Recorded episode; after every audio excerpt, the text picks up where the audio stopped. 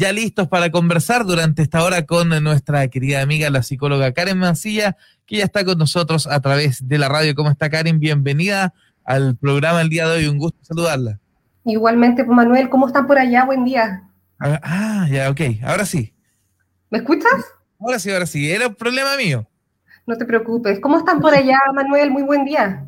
Bien, buenos días, ya listos, dispuestos para conversar, listos, dispuestos para la elección. Vienen tantas cosas, el mundo está moviéndose, no para de girar. A veces uno quisiera detenerlo un poquito, pero la vida continúa. Siempre sigue, no se detiene por nadie, Manuel.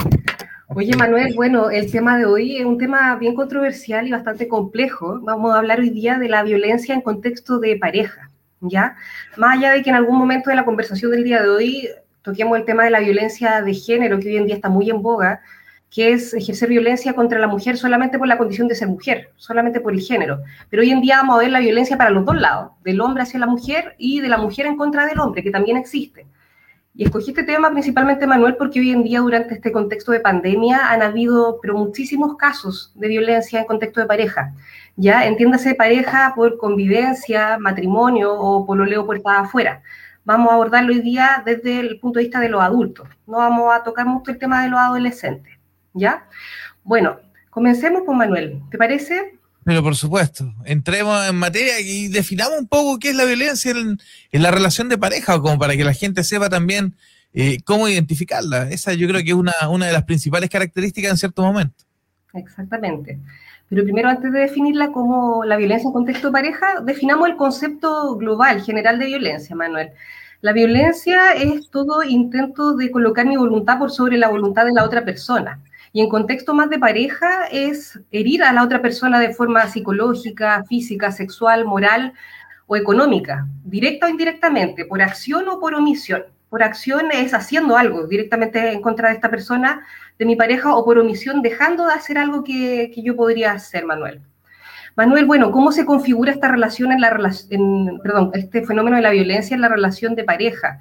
Hay que dejar súper en claro que la violencia es aprendida, la violencia se aprende, con la violencia no se nace, no viene en nuestro ADN bueno, la, violencia la aprendemos desde que somos infantes, chiquititos, cuando muchas veces lamentablemente personas han sido testigos de, testigo, perdón, de violencia intrafamiliar dentro del contexto de la familia o han sido víctimas directamente de violencia en la familia. Por ejemplo, cuando, no sé, eh, alguien le ha sacado la mugre cuando chico lo han agredido física, psicológicamente, o uno ha visto que el papá ha agredido a la mamá o viceversa. Cuando uno es chiquitito, uno valida la figura más significativa de su vida, que generalmente son los padres. Mm. Por lo tanto, a medida que uno va creciendo en la infancia, va incorporando esos patrones a seguir, esa forma de resolver conflictos, que obviamente está súper eh, lejana de lo que el diálogo, que es lo que debería ser. Y bueno, en lo que es la relación de pareja aplica un concepto que mencionamos la sesión, bueno, la semana pasada, perdón, que es el concepto de la circularidad que no necesariamente tiene que ser lineal, de un lado para otro. Cuando uno comienza una relación, uno va, de cierta forma, colocando reglas, pautas, normas, seguir límites, que es, por ejemplo, un código con la pareja que uno tiene, que es hasta dónde voy a aceptar yo, cuánto voy a ceder, cuánto voy a negociar. Y desde ahí va partiendo esta dinámica que muchas veces se va generando de una forma súper violenta, Manuel, y vamos dejando de lado un poco el, los límites, el respeto. Uno cuando está soltero, sin pareja, uno dice, por ejemplo, a los amigos, yo jamás aceptaría que me pusieran un dedo encima. Estar loca, jamás. O sea, si me dijeran tonta, yo al tiro termino. Pero ¿qué pasa cuando uno empieza una relación, uno empieza, eh, comienza, perdón, a de repente captar algunas cosas que uno minimiza, le baja el perfil, lo que se llaman banderitas rojas.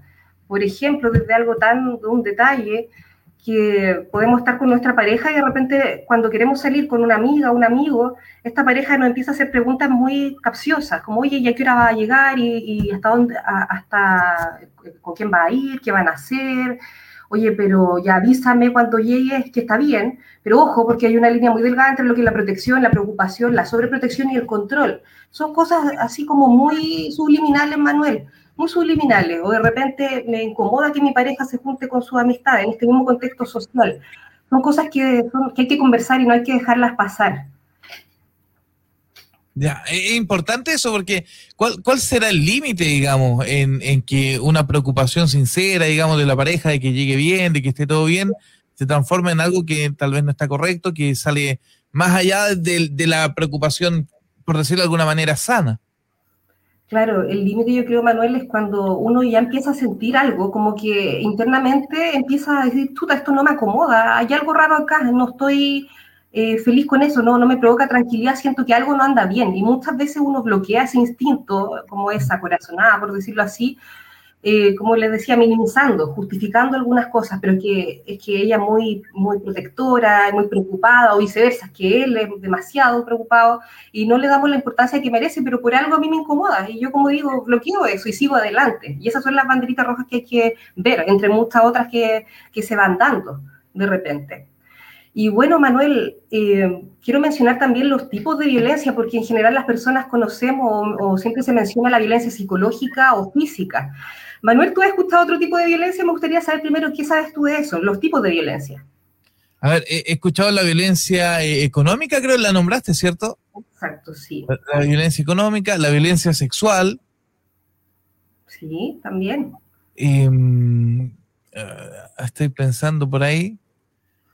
Pero, pero, básicamente como que esas son quizás las que tengo más presentes, la violencia física, eh, la violencia psicológica, económica, sexual, Pienso que tal vez son las más reiterativas o, me falta alguna ahí quizás en el contexto de pareja. Exacto, sí, como dices tú, Manuel, esas son las que más se mencionan, las que uno más escucha en la noticia, entre las amistades, cuando se toca el tema.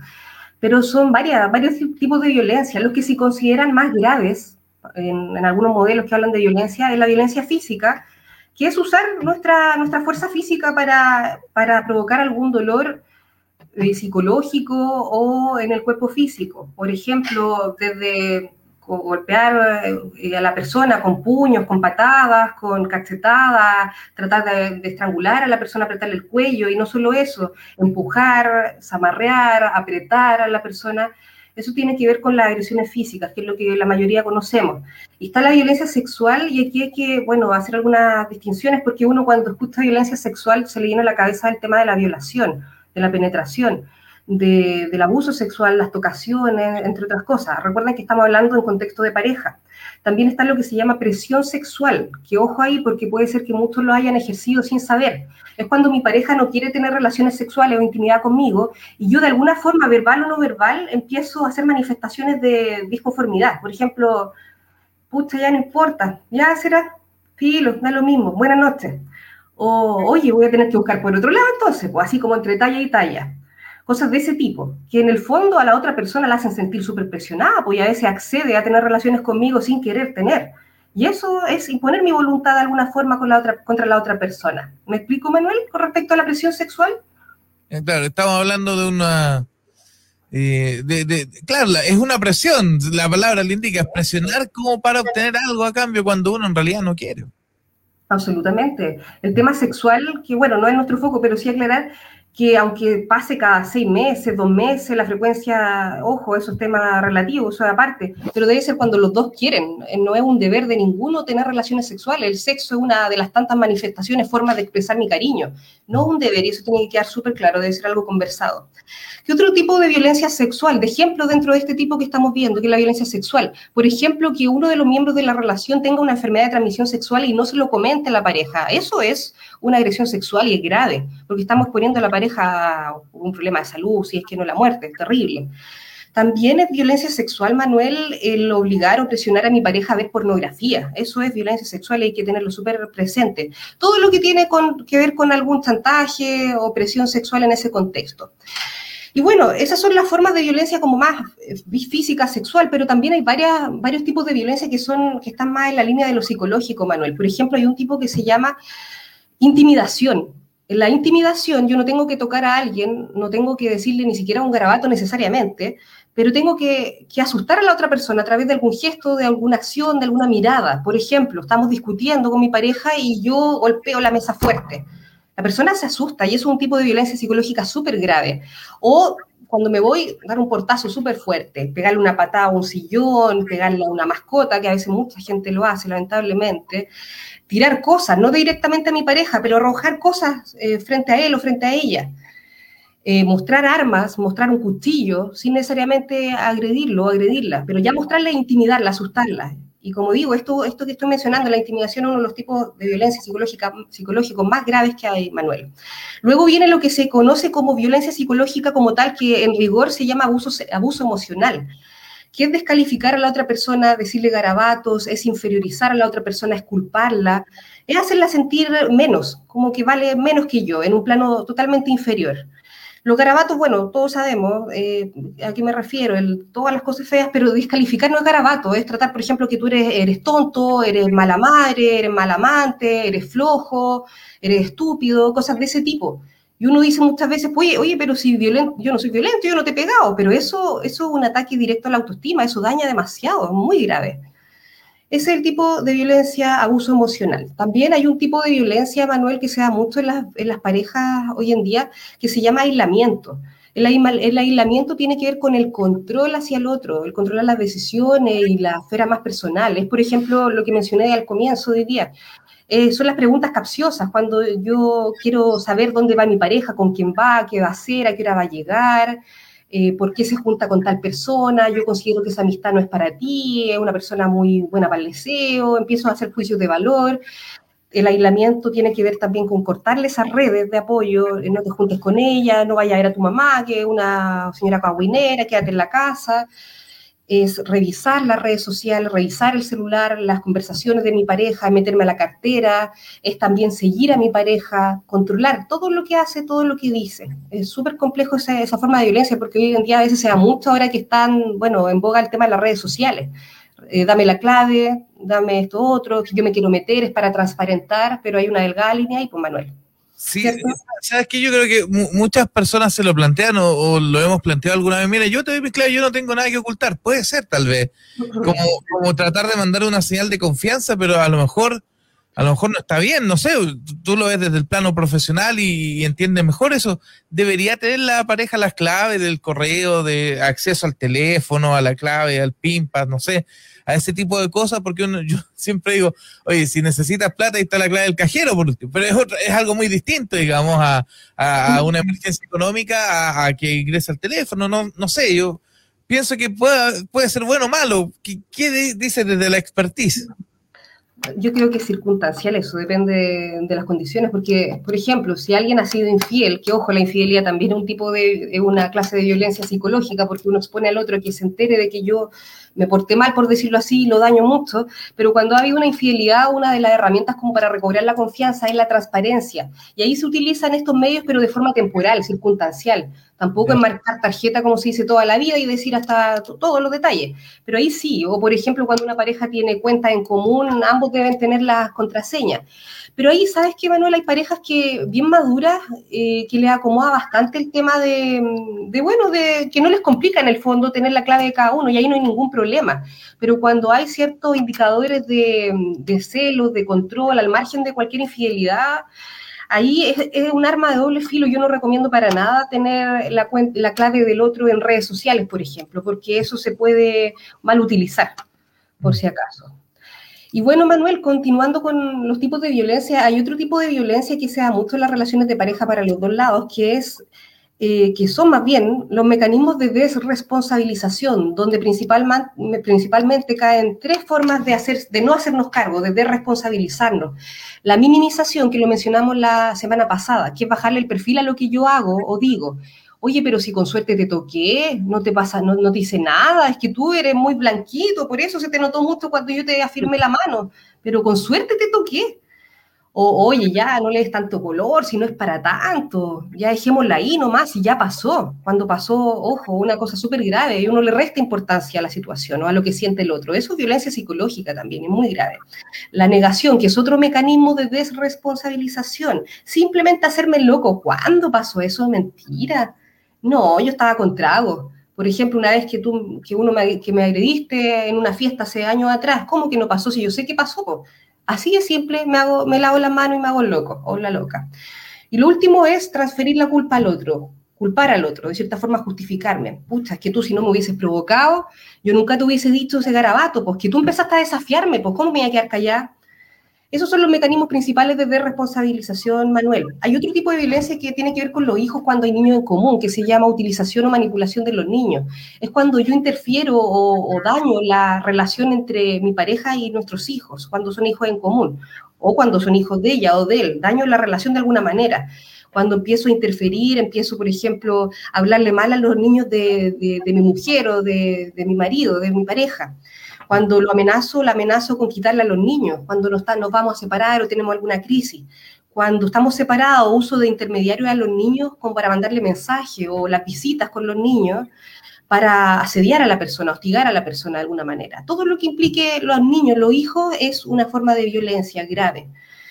¿Qué otro tipo de violencia, Manuel? Hay un tipo de violencia que, quiero mencionar que se da solamente para un lado, de hombre a mujer, que es el privilegio masculino. Como dice el nombre, es como el machismo en todo su esplendor es creer que yo por ser hombre tengo más derechos que la mujer. Es como tener una actitud de patrón de fondo, como se dice vulgarmente. Es creer que la mujer es una sirvienta. Es yo sentirme con el derecho a definir los roles de mujer u hombre. Yo como hombre soy el proveedor. Tú como eres mujer tienes que quedarte en la casa, hacerte cargo de la casa, de los niños, criarlos, etcétera. Yo voy a ser el que trabajo. Eso es el privilegio masculino, que es un tipo de violencia más lineal, de un lado, perdón, de un lado hacia el otro, del hombre en contra de la mujer. Encontramos también la que mencionaste tú, Manuel, la violencia económica, que tiene que ver con el control en base a la administración de los dineros. Es, por ejemplo, em, a ver, cuando estamos discutiendo, sacarte en cara la plata que yo te he prestado antes. Es de cierta forma no dejarte, em, no, no, involucrarte en los ingresos familiares, en las cuentas familiares, en la economía familiar a veces no dejar saber cuánto no dejar saber cuánto yo gano por un tema de desconfianza. Es todo lo que tiene que ver con la administración de los dineros. Y por último, Manuel, hay otro tipo de violencia que es que se llama amenazas y coerción. Coerción significa chantaje, es cuando yo chantajeo a mi pareja. Oye, si, si tú terminas conmigo, yo, yo me mato, yo no sé qué va a pasar conmigo, ojo. Y la persona, pero se, se aterra o se muere de susto o también amenazarla con, ¿sabes qué? Si tú haces tal cosa, yo voy a hacerle daño a los niños, yo no sé qué va a pasar conmigo. O también, si tú haces tal cosa, si terminamos, yo, eh, yo no sé qué, qué, voy a hacer, me voy a descontrolar, voy a, algo, algo haré. O por ejemplo, si tú no borras a tal persona de las redes sociales, terminamos. A mí eso no me parece, yo no estoy dispuesto a aceptar eso, en ese caso. Esos son los tipos de violencia principalmente, Manuel. ¿Se entendieron? ¿Alguna duda, algo que quieras comentar con respecto a eso? Oye, de repente uno ve cosas que son muy normales y habituales y en realidad la, estamos conociendo como una, situación de, violencia que, puede dañar mucho a otra persona, digamos, y la puede dañar a, y afectar su vida profesional integral en todo ámbito, digamos. O sea, son cosas sumamente graves que, que hay que tratar de evitar, me imagino, ¿no? Absolutamente, es grave. Y sí, de hecho está comprobado que más del 50% de la población chilena ha ejercido alguno de estos tipos de violencia más de una vez, pero uno muchas veces lo, le baja el perfil o lo normaliza.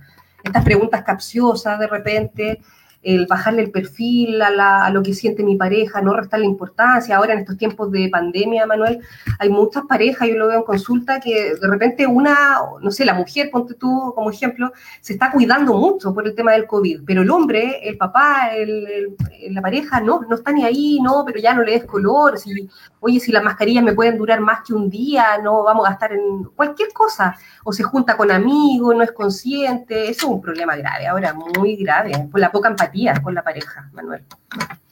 Y, y poner en riesgo a toda la familia. O sea, em, son, son situaciones, digamos, que hay que valorar también cómo las ve la otra persona. Quizás eh, eh, ponerse en el lugar del otro, empatizar como conversamos, decía en la sesión anterior. En realidad es como una sesión la que estamos viviendo a través de la radio. Así que eh, no, nos agrada mucho poder conversar sobre este tema que, que es tan importante, ¿no? Que, que nos ayuda a, a, estar quizás más juntos. Persona es súper valioso, ¿sabes? Que me quedo mucho de la, de la conversación anterior. Qué bueno, sí, está bien. No, si de hecho todos estos temas están súper ligados, de a poco nos vamos a ir dando cuenta. Manuel, me gustaría hablar un poquito del perfil del agresor o agresora, la persona que ejerce violencia. ¿Qué nos imaginamos con la persona que ejerce violencia? Me gustaría técnicamente decir algunas características para también poder, reconocerlo, reconocerlo, identificarlo. Son personas con una actitud muy dominante, muy impulsiva, no saben controlar su impulso, no son capaces de autorregularse. Son personas que tienen un historial eh, de violencia en sus relaciones pasadas. Y muchas veces, irónicamente, eh, son las personas que dicen, no, pero es que ella estaba loca, es que ella me fue infiel en el caso del hombre o viceversa Son personas que resuelven sus conflictos mediante la violencia, mediante la confrontación, perdón, que no saben dialogar. Son personas poco empáticas, son personas que no tienen autocrítica y muchas veces tienen algunos trastornos de personalidad que yo aquí no sé si lo han escuchado, no lo vamos a profundizar, pero sí así como una pincelada, trastorno de personalidad paranoide, esas personas que son más perseguidas, desconfiadas o narcisistas. Los narcisistas son las personas que son egoístas, manipuladores, con poca autocrítica, eh, que justifican sus errores, pero bueno, lo vamos a profundizar después en alguna otra sesión, los trastornos de personalidad. Ese es el perfil más o menos, Manuel, de la persona que ejerce violencia. Y también podemos decir el perfil psicológico de la persona que vive la violencia como víctima, sea hombre o sea mujer. Y aquí entra nuevamente el tema que mencionamos la vez pasada, la sesión pasada. Personas con muy, muy baja autoestima, personas que se, personas que se quieren muy poquitito, pero son súper, súper susceptibles y vulnerables a ser víctimas de violencia. Personas muy inseguras, personas con actitud muy sumisa, que tienen dificultad para colocar límites, que son muy culposas, se sienten responsables de repente de, decir que no, ponte tú, de, rayar la cancha, como se dice, que es algo que uno tiene que ir haciendo a medida que vas construyendo tu relación de pareja. Son personas también muy dependientes emocionalmente, en general. Son muchas personas de mucho apego, que se aferran mucho a otros. Ese es el perfil a grandes rasgos de la, de la persona que vive la violencia como víctima, Manuel. Manuel, ¿Cómo? Víctima y, y quien la ejerce, quien la recibe, quien, quien, quien ejerce la violencia y quien la recibe, las tenemos ya como clarificado e identificado. Exacto, o sea, hacer una idea, ¿se, se pueden formar ustedes a, raíz de lo que yo les digo un perfil? Sí, eh, a mí me sorprende lo, el mucho daño que puede hacer una relación mala tal vez en algún momento de tu vida. eso, lo que tú comentabas, como haber sido víctima de violencia eh, sexual, física, psicológica, en algún momento puede marcar, o haberla visto. Son cosas que, uno tal vez no le da la importancia cuando alguien te dice, mira, yo viví esto, yo sufrí esto, pero eh, hay que darle la atención también a ese tema. Absolutamente. No sé si has escuchado, Manuel, que de repente hay personas, yo he escuchado más mujeres que hombres, hombres también, pero que dicen, oye, no sé qué tengo, pero por algo siempre atraigo hombres violentos o cierto tipo de hombres, como que yo soy la del problema. Pero en el fondo, más que ser tú la del problema, lo que está pasando ahí tiene que ver con lo que mencioné de la autoestima. Somos personas que nos postergamos mucho, que colocamos por encima de nuestras necesidades las necesidades del otro. Está bien ser empático, está súper bien colocarte los zapatos del otro, pero en exceso pasamos a, pasa a ser un defecto la empatía, porque yo sacrifico mi, mi norma, mi, mi, mi límite, mis valores, mi relación conmigo misma por el otro, por la necesidad del otro, y, no pongo límites, no, no digo que no, como que avalo, ¿cierto?, algunas, algunas pautas. Y ahí somos como un imán perfecto para cierto tipo de persona, que es una persona narcisista, que lo mencioné antes, una persona egoísta, que necesita a alguien, a alguien eh, para que se encargue de sus necesidades, porque son personas, esos, los narcisistas que menciono, muy, muy egoístas, muy avasalladores, que en el fondo no, no tienen autocrítica y no están ni ahí con dañar a, otra persona.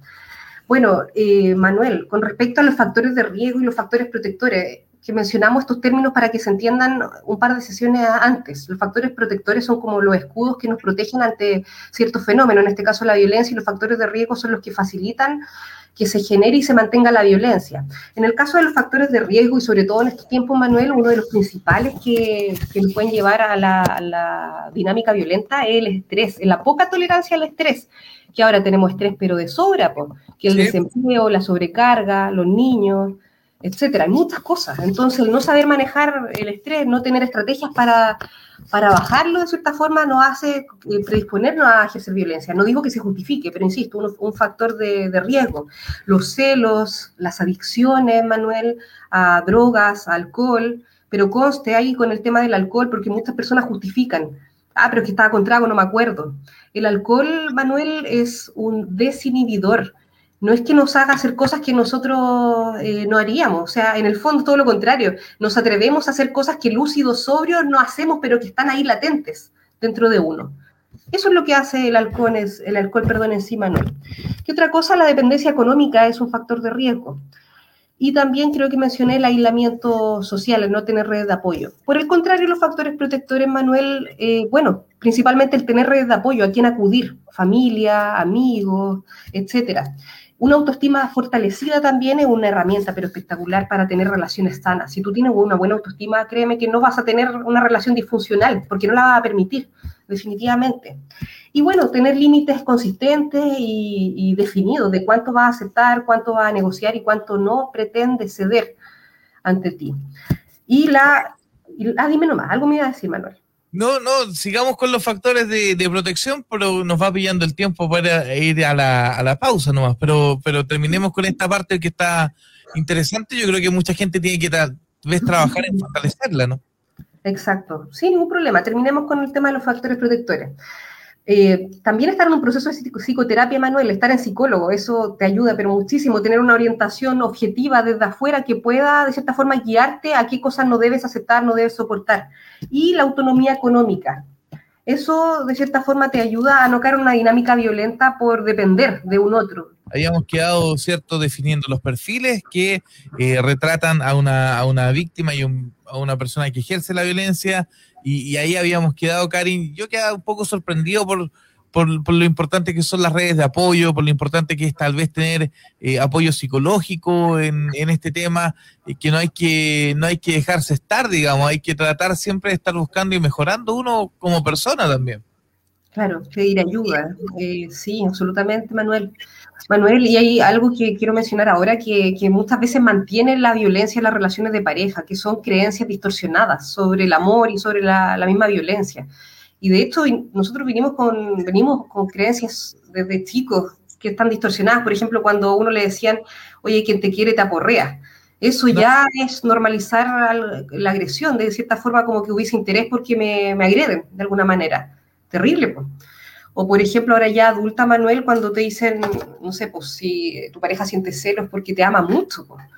De cierta forma validamos los celos mediante el control de, que si te está, te está cuidando, te está protegiendo, es que se preocupa mucho. Pero ojo ahí lo que decían antes, la delgada línea entre lo que es la sobreprotección y el control. Recuerden, el límite es cuando ya me empieza a incomodar, cuando ya yo siento algo internamente, una vocecita interna que me dice, oye, algo no anda bien, esto no corresponde, por algo te incomoda.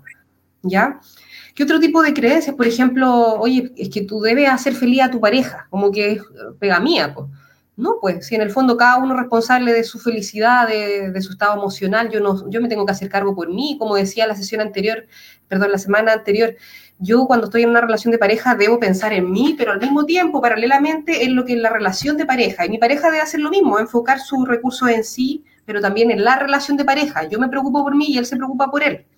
O por ejemplo, también cuando dicen por ahí, los paños sucios se lavan en casa que en el fondo, chuta, es como que algo tan personal, uno piensa que esto es algo de nosotros como familia, que no tenemos que, de pareja, que no tenemos que hablar si estamos, no sé, pues sacándonos la mugre o ejerciendo, ejerciendo algún tipo de violencia de otro tipo, no tenemos que decirle a nadie porque es preocupar a los demás, en el fondo es preocupar a la familia, no nos van a entender, te van a crucificar, te van a estigmatizar, no van a querer saber más de ti. Y no, pues, si uno tiene todo lo contrario, uno tiene que pedir ayuda, pero las personas correctas. Y por eso ahí estamos las personas más objetivas, profesionales, que, que sabemos del tema y que podemos dar una orientación profesional de calidad. O también, Manuel, no sé, por ejemplo, que tener un hijo mejora un matrimonio, mejora una relación cuando las cosas están terribles, pues estamos en plena crisis conyugal. Todo lo contrario, Manuel, eso jamás va a ser así. Jamás un hijo va a venir a mejorar una relación de pareja un hijo de esto no viene, nos viene, no pide venir al mundo, y al final, lamentablemente, un hijo pequeño es súper demandante y es, un estresor, digo lamentablemente porque se transforma en un estresor, eh, independiente de que sea una bendición y todo, pero un estresor que le genera mayor crisis, mayor tensión en la relación de pareja.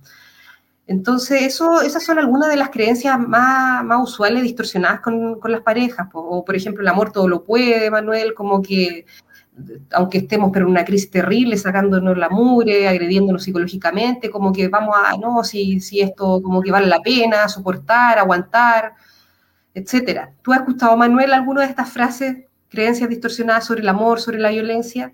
¿Sabes que me disculpa, me, sonreía cuando dijiste el amor todo lo puede, porque voy a contar una experiencia personal. Estaba pasando por una, una situación compleja y, y de repente cuando uno no tiene el psicólogo, acude a los amigos. Y mi mejor amiga me dijo, no, tranquilo, el amor todo lo puede, si hay amor todo se sana. Decía, no, si hay amor, pero ya hay cosas que no nos aguantan más nomás. Pues entonces me, acordé de me acordé de ese momento. Por eso, lamentable, el amor, pucha, eh, siempre está, pero no, no puede superar ya cuando están las cosas turbias. Absolutamente, sí. Pues el amor es una palabra... ¿ah? Me, me, me, me, sonreí por eso, me acordé de algo personal, pero no, eh, eh, esa frase la, me la dijeron en un momento muy sensible y yo fue como no. Y, ahora que la hice me hace más sentido también. Claro, y ahí uno empieza como a, idealizar el amor, como a colocarlo en un pedestal, que hay que luchar por eso. Y en el fondo el, amor, la palabra amor está como muy manoseada. Uno, he visto muchas parejas que, se, que dicen amarse y se, se tratan súper mal, se hieren al otro. Y en realidad hay muchas formas de amor, pero yo creo que la idea es que sea un amor sano. Y el amor sano es el amor que no me duele, que, que respeta la libertad del otro, es un amor que, que fomenta eh, la autonomía de tomar decisiones, fomenta también el desarrollo personal, no fomenta el control, el chantaje, la amenaza. Y bueno, eh, también me gustaría, bueno, para finalizar el tema, eh, comentar cómo poder erradicar la violencia de las relaciones de pareja, porque uno muchas veces desde afuera, a veces, en ocasiones hay amistades que te dicen cuando tu pareja te ha agredido, como, oye, denúncialo, chao, no más, como tienes que alejarte, sí o sí al tiro. Y claro, es una opción que es súper válida, hacer una denuncia, llamar a carabineros, absolutamente, separarte y todo. Pero hay parejas que créeme que yo lo he visto en terapia de parejas que, que han ejercido violencia de quizá de menor intensidad, violencia psicológica, y que sí, sí se puede resolver, la violencia sí tiene, tiene solución uno puede reeducar a una persona que tiene creencias violentas y, puede mejorar la dinámica de, relación de pareja, pero nunca, Manuel, sin ayuda profesional. Si tu pareja te pegó una vez y esa pareja nunca va al psicólogo o al psiquiatra, porque también se usan las redes de médicos psiquiatras para, por ejemplo, controlar el tema del descontrol de impulso, no, nunca no va a mejorar, eso te lo garantizo. O sea, una pareja que te pegó una vez y no pide ayuda nunca va a mejorar, aunque deje de agredirte por un par de meses, después va a volver a recaer a lo mismo. Entonces, no podemos concebir la solución de este tema sin ayuda profesional. Y como, como mencionaba, la idea de reeducar a una persona es sembrar la duda, que en el fondo es algo de lo que estoy haciendo, estoy haciéndolo mal. Porque una persona que no reconoce el tema de la violencia jamás va a mejorar, jamás va a corregir su conducta. Debe reconocerlo y debe también problematizarlo. Eso significa darle una connotación negativa. Por ejemplo, no es lo mismo que un, hombre, poniéndolo en el caso masculino, diga, sabes que sí, le saqué la mugre a mi mujer, le, dije miles de garabatos. Como, por ejemplo, el caso de otro hombre que sí problematiza, que dice, sabes qué, le saqué la mugre a mi mujer, destruí su autoestima, ha tenido un intento suicida, destruí mi familia, ya no confía en mí. Es como ser más consciente y empático ante las consecuencias, los efectos de la violencia, no simplemente decir que lo, lo hiciste, que eso es simplemente un reconocimiento. Desde ahí si reconocemos y problematizamos y después conectamos con la otra persona, podemos mejorar absolutamente y podemos nunca más en la vida ejercer violencia. Es algo que sí se puede resolver, insisto. Y para eso hay muchos programas también, no solamente la terapia individual o de parejas que hago yo en el ámbito privado, sino problema, perdón, programas gubernamentales de, del Servicio Nacional de la Mujer y Equidad de Género, ellos trabajan a través de su centro de la mujer con mujeres que han sido violentadas, reparando el daño, y también tienen programas para hombres, hombres que han ejercido violencia en contexto de pareja, y lo reeducan de cierta forma. Ellos les enseñan herramientas para poder resolver mejor sus, mejor sus conflictos. Entonces hay que aprovechar esas redes, pero hay que conocerlas. Por eso es súper importante la difusión de estos dispositivos gubernamentales, Manuel sea, hay, hay apoyos, hay redes. Uno, uno tiene a la mano tal vez acudir a un psicólogo como la, opción quizás más personal, más, em, más em, eh, personalizada también, por, por, decirlo de alguna manera, más dedicada. Pero también uno podría acudir a, las redes generales de apoyo que tiene Cernameg y, y otras instituciones, no sé, la Fiscalía, eh, la Unidad de Atención a Víctimas, algo así también. Exactamente, sí. Eh, o también a los servicios públicos de salud donde se pueda en el fondo, porque yo sé que a veces uno dice, puta, no tengo plata, no tengo una buena situación económica, no puedo ser un psicólogo. Y sí, ahí tenemos igual una brecha con respecto al tema de los servicios públicos, porque sí, si bien te atienden, pero como hay tanta demanda, la frecuencia de las sesiones es menor y la intervención no, no es tan poderosa a un inicio del tratamiento. Entonces ahí, claro, ah, es, complejo porque uno tiene que acudir a, los servicios eh, privados, como en el caso de las terapias individuales, que son muchas veces, eh, bueno, pagados, en el fondo, son pagados, ¿cierto? Bueno, y también recordar, eh, Manuel, las técnicas que vimos en la sesión pasada, que sirven mucho. Por ejemplo, no sé si recuerdan el tiempo fuera, que era hacer un acuerdo entre ambas partes para cuando yo sienta que voy a herirte, me voy a ir, voy a cortar de cierta manera el momento. Esa es una técnica bien buena que se utiliza en, contexto aquí de pareja de, violencia psicológica o física para prevenir que uno diga o haga algo de lo cual se va a arrepentir. Es como palabras concretas morderse la lengua, pero para eso previamente uno tiene que hacer un trabajo de, chuta, en realidad, ver los beneficios, ver lo que pierdo, lo que gano, lo que pierdo, de ejercer mi violencia, de descargar mi ira con, con mi mujer o con mi marido. Y también conocerte tipos, porque uno cuando se molesta por algo con la pareja, pasan segundos para que yo me enfade, me emputezca eh, y muchas veces a veces deje la embarrada. Entonces ahí debo conocer hasta mi cuerpo, señales físicas. Hay gente que cuando se empieza a molestar aprieta los puños, tiene taquicardia, eh, eh, como que contrae la cara, aprieta la mandíbula. Exacto, también, sí. Empiezas como a, con algún tic, algún movimiento. Cuando pase eso, tú conócete y ahí tiempo fuera. Sal de la habitación, sal de la habitación. Pero recuerda haber hecho un acuerdo con tu pareja antes de que eso lo ibas a hacer. Si sentías que la ibas o lo ibas a dañar pero conocerse, porque créeme que de la molestia a la rabia, insisto, hay segundos y uno puede dejarla embarrada en cosas de milésimas de segundo, Manuel. ¿Sabes qué pensaba en lo que tú nos contabas la semana pasada y analizaba? Y, y está bien, ¿cierto? Uno se toma su tiempo para salir, para darse una vuelta, para respirar, bueno, ahora con la mascarilla más difícil, pero ¿cuál debe ser la actitud al volver, al, al conversar el tema? Porque no puedo volver enojado o, no puedo dejar pasar el tiempo para después volver al estado en el que estaba, me imagino, ¿cierto? Tengo que estar calmado, tranquilo, darme el tiempo para decirlo en el momento más adecuado, ojalá.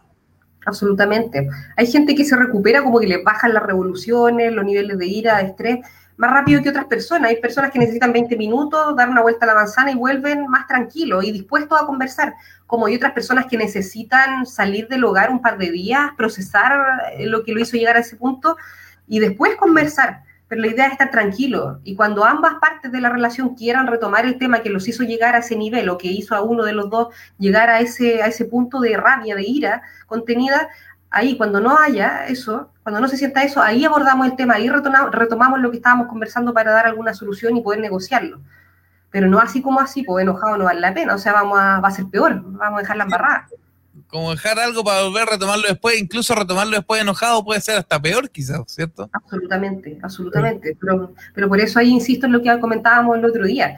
Eh, no irse dejando a la persona sola si no han hablado el tiempo fuera, porque ahí lógicamente la persona, mi pareja que quedó ahí, cuando yo me fui, va a estar súper picado, va a estar súper picado, que chuta lo dejé hablando solo, lo invalidé absolutamente. No, pues por eso recuerden, pónganse de acuerdo cuándo lo van a hacer y dónde se van a ir. ¿Ya? Oye, me dice Felipe por acá, Mano, ¿le puedes agradecer por favor a la psicóloga y preguntarle si para ella es más grave la violencia física que la violencia psicológica o viceversa? O sea, hay que distinguir caso a caso. Gracias. Mm, ya, ¿qué es más grave? Pregunta Felipe. Claro, física, psicológica. Bueno, eso es muy relativo porque depende del daño en la víctima. Mira, a mi juicio, no obstante que hay muchos modelos que dicen, modelos de violencia en contexto de pareja que dicen que la violencia física y sexual son la más grave, a mi juicio es la violencia psicológica. Yo sé que la violencia física es súper fuerte, es terrible y no quiero minimizarlo, pero ya, ahí te deja un moretón, te deja un daño físico, pero la psicológica es, te deja un daño muchas veces irreparable distorsiona la visión de ti misma, de ti mismo, te hace creer que tú no vales nada, es una cosa horrorosa y cuando es reiterativa te puede llevar hasta a suicidarte, suicidarte. No obstante, insisto, la violencia física es súper grave, pero todo se ve caso a caso, como dice ahí Felipe, y dependiendo como indicador el daño de la víctima. Hay personas que, no sé, pues le dijiste tonta y se, se derrumban, eh, colapsan, se desbordan emocionalmente, porque quizá en el pasado a ella le dijeron tonta, una, un ex, una expareja, o cuando chiquitita le hicieron bullying, como a otra persona que le dicen, ah, querí un huevo, o querí un garabato, lo que sea. Y chuta lo toman como ya, como hasta como talla, pues. es relativo, depende de los códigos también de la relación. Sí, sí, tienes toda la razón. Eh, de repente hay palabras o cosas muy pequeñas para algunos que, que hieren mucho a otros y y eso pasa. Mira, acá me llegan algunos mensajes. Dice, hola Manu, no diga mi nombre, por favor. En mi matrimonio no existe la confianza. ¿Se puede revertir? ¿Volver a confiar? Gracias. Sí, sí se puede, absolutamente. Sería bueno eh, conocer la causa, pero sí, hay que ahí aplicar algo que se llama la terapia del perdón, el perdonar al otro. Que es difícil, pues difícil, porque uno queda con un daño y nadie le pide que olvide el, el motivo por el cual él o ella perdió la confianza pero sí, si están dispuestos y hay cariño todavía, amor, dar la oportunidad de reconstruir la relación, dejar atrás lo otro, que insisto, no es olvidar, pero darle la oportunidad al otro a ganarse la confianza. Ahí los dos tienen una pega buena, el, el que perdió la confianza de jugársela, como se dice, ganar la confianza transparentando y la persona dañada dando la oportunidad y tratando de perdonar, pero sí se puede. Acá me escribe otra persona, no voy a decir el nombre, pero eh, mira, lo voy a leer. Dice, gracias a una psicóloga, yo salí del hoyo. Trapeó el piso conmigo, me agredió en todo sentido como tres meses, aguanté por mis hijos. Él me dijo que tenía derecho a hacer lo que quisiera porque era hombre y proveía. Ahora no le aguanto nada. Lamentablemente mató todo el amor, todo el deseo, hoy solo hay cariño. La pasé muy mal, ahora no le aguanto nada. Oh, qué tremendo. Sí, pues ahí, ahí está el factor de riesgo de las creencias machistas en el caso de los hombres. Hay hombres muy machistas que se sienten con el derecho a, tomar decisiones, a, imponer su voluntad por sobre, lo sobre la de la mujer y a veces sienten que hay un entorno que se los permite. Y ella dice, porque entiendo que una mujer, por lo que tú redactaste, Manuel, ya no la aguanto, sí, disculpa, que ya no la aguanto nada, una cosa así. A veces pasa, Manuel, otro fenómeno que se llama violencia reactiva la reactiva viene de reacción, es cuando yo paso de la defensa al ataque, es cuando ya me han agredido tanto tiempo, psicológica o físicamente o de otra manera, y yo siendo una persona no agresiva, que no violento, y un día acumulo tanto que yo soy la que violento, que le saco la mugre a veces, que le tiro un garabato que jamás le había dicho. No sé si, bueno, hay muchos casos, casos extremos, me acuerdo uno de Molina que la mujer cocinó al, al marido, no sé si recuerdan, casos, pero extremos, de personas que se sabe que no han matado una mosca y de repente han ejercido una violencia, pero desproporcionada. Eso es violencia reactiva, que no justifica la violencia, lógico, pero sí se entiende que es un fenómeno que se da mucho en la víctima de, violencia. O sea, por ejemplo, una, una persona que es muy tranquila, que es muy correcta, y va y de repente agrede y, golpea a la pareja como de nada, ya la sacó de las casillas, o sea, fue tanta la violencia que le, que le realizó, y a lo mejor no a nivel físico, ¿ah? a lo mejor a nivel psicológico, pero la reacción, la, la reacción de, la violencia fue, fue física porque a veces como lo primero, lo más primitivo, por pues lo primero que se nos viene a la mano, es como súper cavernario, pero es como lo, lo primero que tiene alguien para reaccionar tal vez. Así es, sí después de tanta violencia, ya como dices tú, psicológica, de esto se da mucho ahí cuando uno le han ejercido más violencia psicológica que física, pero reiterativa, diario, mucho control, descalificaciones, que uno ya pasa de defenderse a atacar. Y es, tremendo, pues, porque uno nunca se haya visto en eso, uno, uno ejerciendo violencia y después hay una culpa asociada a eso terrible. Pero eso, el fenómeno, el nombre del fenómeno se llama violencia reactiva, para que lo sepan. violencia reactiva, importante el, el concepto. Por acá dice, em, no digas mi nombre, Manu, por favor, darle un tremendo abrazo a la psicóloga. Es genial estar con ella todos los días viernes. Terminé con mi pareja que me ejercía mucha violencia psicológica conmigo, sin embargo lo extraño. Quiere iniciar otra relación, pero siento que no puedo. ¿Qué puedo hacer al respecto? Lo extraño, dice. Chuta. Extraña la pareja que era violenta con, esta persona. Es una mujer también. Se da mucho caso de violencia contra la mujer. Lamentablemente lo vemos en los comentarios, son casi todas mujeres. Exacto. Es que lo extraño, esa frase me hace ruido porque, no sé, me cuestiono si en el fondo queda amor o puede ser también lo que ocurre mucho, que es la dependencia emocional, el apego, la nostalgia propia de haber terminado una relación que uno siempre va a estar de menos, aunque no, ya no haya amor. Uno genera ese vínculo emocional, pero lo que puede hacer en el fondo es acudir a terapia individual, creo yo, y evaluarse ver eh, qué pasó, la historia, cómo puede resolverla, si es que tiene solución. Y obviamente él, si quisiera en algún momento retomar la relación con ella también, como ella lo quiere con él, eh, tiene que ir a, terapia. Si no, no, no vuelvas por favor con él eh, sin terapia, sin que él haya ido a un proceso y un proceso de mínimo seis meses, dos años, mínimo. Tiene que ser así, donde él adhiera a la terapia y se comprometa. dice, no hay problema en que digas mi nombre, me llamo Cristina. Eh, y él llora, me manda mensajes, lo intenté bloquear de las redes sociales, pero aún así me busca. No puedo bloquearlo completamente. Llora, sufre, me siento mal por él. Mm. Yo sugiero cerrar la puerta y cerrar todas las ventanas, porque a veces cuando uno está decidido a terminar una relación, que me imagino que puede ser el caso de Cristina, cualquier respuesta a un mensaje, cualquier eh, diálogo que uno pueda abrir, en el fondo es eh, darle pie a la otra persona de que nos vuelvan a volver que, vuelva a manipularnos de alguna manera, que se retome la relación y yo le baje el perfil a lo malo y como que idealice lo poco y nada bueno que hubo en algún momento. pasa mucho eso. Cuando terminamos con una persona que no ejerció violencia, el cerebro como que no autoengaña y empieza a minimizar, a bajarle el perfil a lo malo y a, poner un pedestal lo bueno y de, lo poco bueno nos afirmamos y ahí queremos retomar la relación. Pero ahí también se conjuga con lo que mencionaba adelante, el apego, la dependencia emocional, el estar de menos, que eso es normal. O sea, terminas con una persona que te ejerció o terminas con una persona que no te ejerció violencia, siempre va a haber un estar de menos, no hay que dejarse engañar por eso, eso es normal, es parte del duelo también.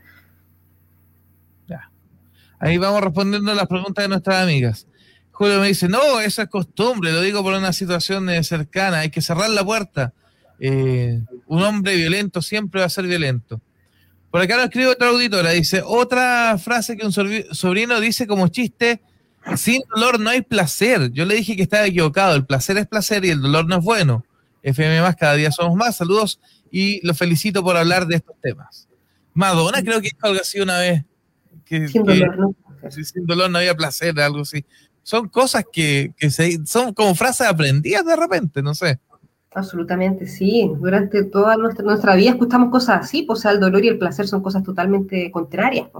¿Cierto? El placer, la felicidad, la tranquilidad, uno tiene que estar tranquilo para disfrutar y para poder vivir una relación sana con tu pareja, Manuel.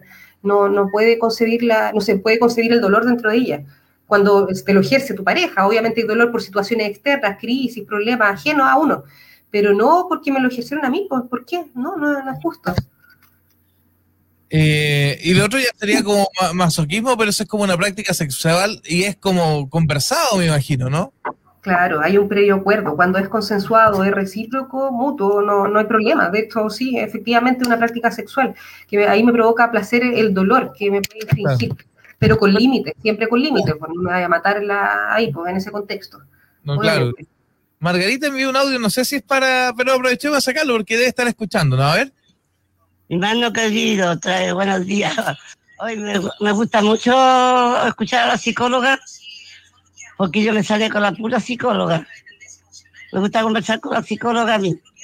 Hermano querido, yo hace 46 años que vivo con, con mi pareja, mi viejo, mi viejo tiene 66 años, yo tengo 80. Vivimos una pareja muy bonita, muy feliz, a muy buen marido. No peleamos nunca. Él me, reta porque yo soy muy desordenada. Me reconozco, y eso que soy Virgo. Pero mucho saludos a la señorita psicóloga. ¿Qué hago yo para que no sea tan mala, tan buena para reírme? Eso es lo más malo que tengo yo, que todo hecho la risa. Chao, mi hermano querido. Lo quiero mucho. Desordenada como persona, yo creo que dice la Margarita es buena para la talla, por eso. Qué amorosa.